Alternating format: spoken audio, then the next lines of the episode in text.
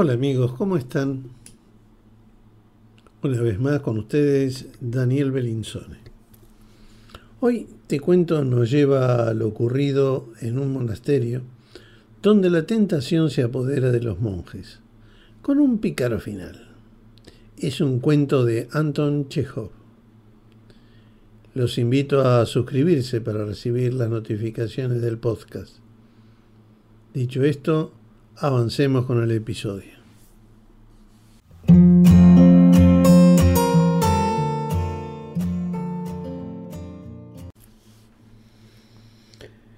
En el siglo V, del mismo modo como hoy en día el sol salía todas las mañanas y se ocultaba todas las tardes. Los días y las noches se parecían los unos a los otros. De vez en cuando en el ciclo aparecían nubes y retumbaban furiosos truenos, o alguno de los monjes volvía al convento contando a la cofradía que había visto un tigre en las cercanías de aquel. Los monjes trabajaban y rezaban mientras su viejo prior tocaba el órgano. Hacía versos en latín, componía obras musicales. Este maravilloso anciano poseía un don poco común. Tocaba el órgano con tal arte y maestría que llegaba a hacer llorar hasta los monjes más viejos y medio sordos por la edad. Aun hablando de cosas vulgares, por ejemplo, de los animales, los árboles, solía conmover a los oyentes. Cuando se enojaba cuando se alegraba, cuando hablaba acerca de algo horrible o sublime, todo su ser se transformaba bajo la influencia de una fuerte emoción. Sus ojos se llenaban de lágrimas, su rostro se encendía, su voz vibraba. En semejantes momentos el poder que ejercía este prior sobre sus monjes era infinito. Podía pedirles cualquier cosa, por ejemplo que se arrojasen al mar, y lo hubieran cumplido a rajatabla. Pasaban decenas de años y ni un alma humana aparecía en los alrededores del monasterio, separado del resto del mundo por un desierto casi imposible de atravesar. ¿Cuál sería el asombro de los monjes al oír una noche llamar a la puerta del convento? Al abrirla se vieron en presencia de un hombre, un vulgar pecador, amante de la vida. Les explicó que había ido a cazar, este, había tomado de más y se había perdido y tocaba la puerta del convento para que les dieran vino y comida. Una vez satisfecho de su hambre y sed, echó a los monjes una mirada impregnada de amargura y de sorna. Y le dijo, según parece, ustedes se pasan la vida sin hacer nada, comiendo y bebiendo. ¿Acaso es este el modo de salvar el alma? Mientras ustedes viven aquí en plena tranquilidad, soñando con la salvación de sus almas, sus prójimos se debaten y luchan en medio de la depravación y van al infierno. Mm, por ventura, nuestro Señor depositó en ustedes su misericordia y les dio la fe para que lleven la vida holgada sin preocuparse de la salvación de la humanidad preguntó el hombre. Estas palabras impertinentes y agresivas del ebrio ejercieron una gran influencia sobre el ánimo del prior. Al oírlas, éste palideció y se dirigió a los monjes diciéndole, Hermanos, el hombre tiene razón. Es cierto que mientras la infeliz humanidad, debido a su ignorancia y su debilidad, perece en la depravación, presa de todos los pecados y del ateísmo, nosotros no nos interesamos en ella. Deberíamos acudir en su ayuda y hacerle recordar la santa palabra de Dios, olvidada desde hace mucho tiempo. Lleno de entusiasmo, el anciano tomó su báculo, se despidió de la cofradía y se encaminó a la ciudad. Pasaron varios meses hasta que un día regresó.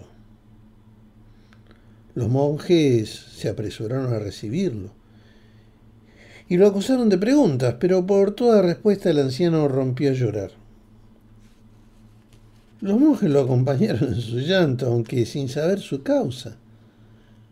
Notaron que su prior había adelgazado y envejecido mucho, y que su rostro reflejaba honda pena. Le preguntaron la causa de su pesar, pero el anciano se encerró en su celda, sin contestarles nada. Pasó siete días sin comer ni beber, llorando continuamente y dejando sin respuesta todos los ruegos de los monjes, pidiéndole que les explicara el porqué. Por fin salió de su voluntario encierro y rodeado en el acto por la corfaradía, empezó a contar lo que había ocurrido durante su larga ausencia. Mientras describía su viaje desde el convento hasta la ciudad, su voz era serena, sus ojos sonrientes. Por el camino, decía, escuchaba las canciones de los pájaros, el gorgojeo de los arroyos, ¿eh? que llenaban su alma de dulce esperanza y de regocijo. Se sentía héroe, semejante a un guerrero que va al combate, confiado y seguro de la victoria. Caminando componía versos y se entregaba a los sueños y de esta suerte, sin darse cuenta, llegó al término de su viaje. Cuando el anciano empezó a hablar, de la ciudad, y de sus habitantes, ahí sus ojos se encendieron de ira y su voz se endureció. En su vida había visto nada semejante, ni siquiera podía imaginarse que existiera. Solo ahora había comprendido toda la omnipotencia del diablo, toda la infinita hermosura del mal y toda la debilidad y la miseria de los hombres. Dio la casualidad que la primera casa en la que entró el prior al llegar a la ciudad era un antro de alegría. Hombres ricamente ataviados comían y bebían vino. Todos estaban ebrios, cantaban, gritaban palabras irreproducibles y repugnantes. Libres, fuertes, felices, no tenían miedo ni de Dios, ni del diablo, ni de la muerte. Estaban estimulados por la voluptuosidad y la gula. Hacían y decían lo que se les daba la gana. El vino cristalino y chispeante de oro era, sin duda, muy atrayente, pues el que lo bebía sonreía con beatitud y pedía más. El líquido de cordón ámbar respondía a las sonrisas de los hombres echando alegres chispas, como si conociera el poder diabólico que ejercía sobre ellos. Presa de la más viva indignación y llorando de ira, el anciano seguía describiendo lo que había visto en aquella casa. Sobre la mesa, decía, estaba de pie una mujer semidesnuda, de una hermosura perfecta. Esa cortesana joven, con cabellos rubios, ojos negros y labios rojos, y voluptuosa, privada de pudor y de decoro, enseñaba su bello cuerpo que parecía esculpido en mármol. Y delirante de amor sonreía mostrando sus dientes de perla, como si quisiera decir, mirad qué hermosa y avergonzada soy.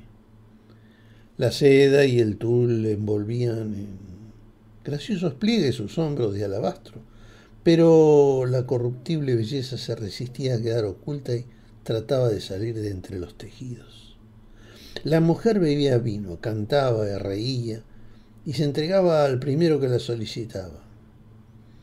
Alzando los brazos al aire y lleno de indignación, el prior describió luego las carreras de caballos, las corridas de toros, los teatros, los estudios de los artistas que pintaban y esculpían mujeres desnudas.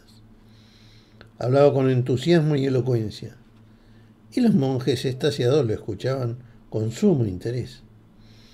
Después de haber descrito todas las seducciones de que era capaz el diablo, la hermosura del mal y la atrayente gracia y detestable y repugnante cuerpo de la mujer, el anciano echó una maldición a todo aquello y volvió a encerrarse en su celda. Cuando salió de esta al día siguiente, no encontró ni un solo monje en el convento. Todos habían huido a la ciudad. Este es un cuento denominado Un lindo sermón de Anton Chekhov.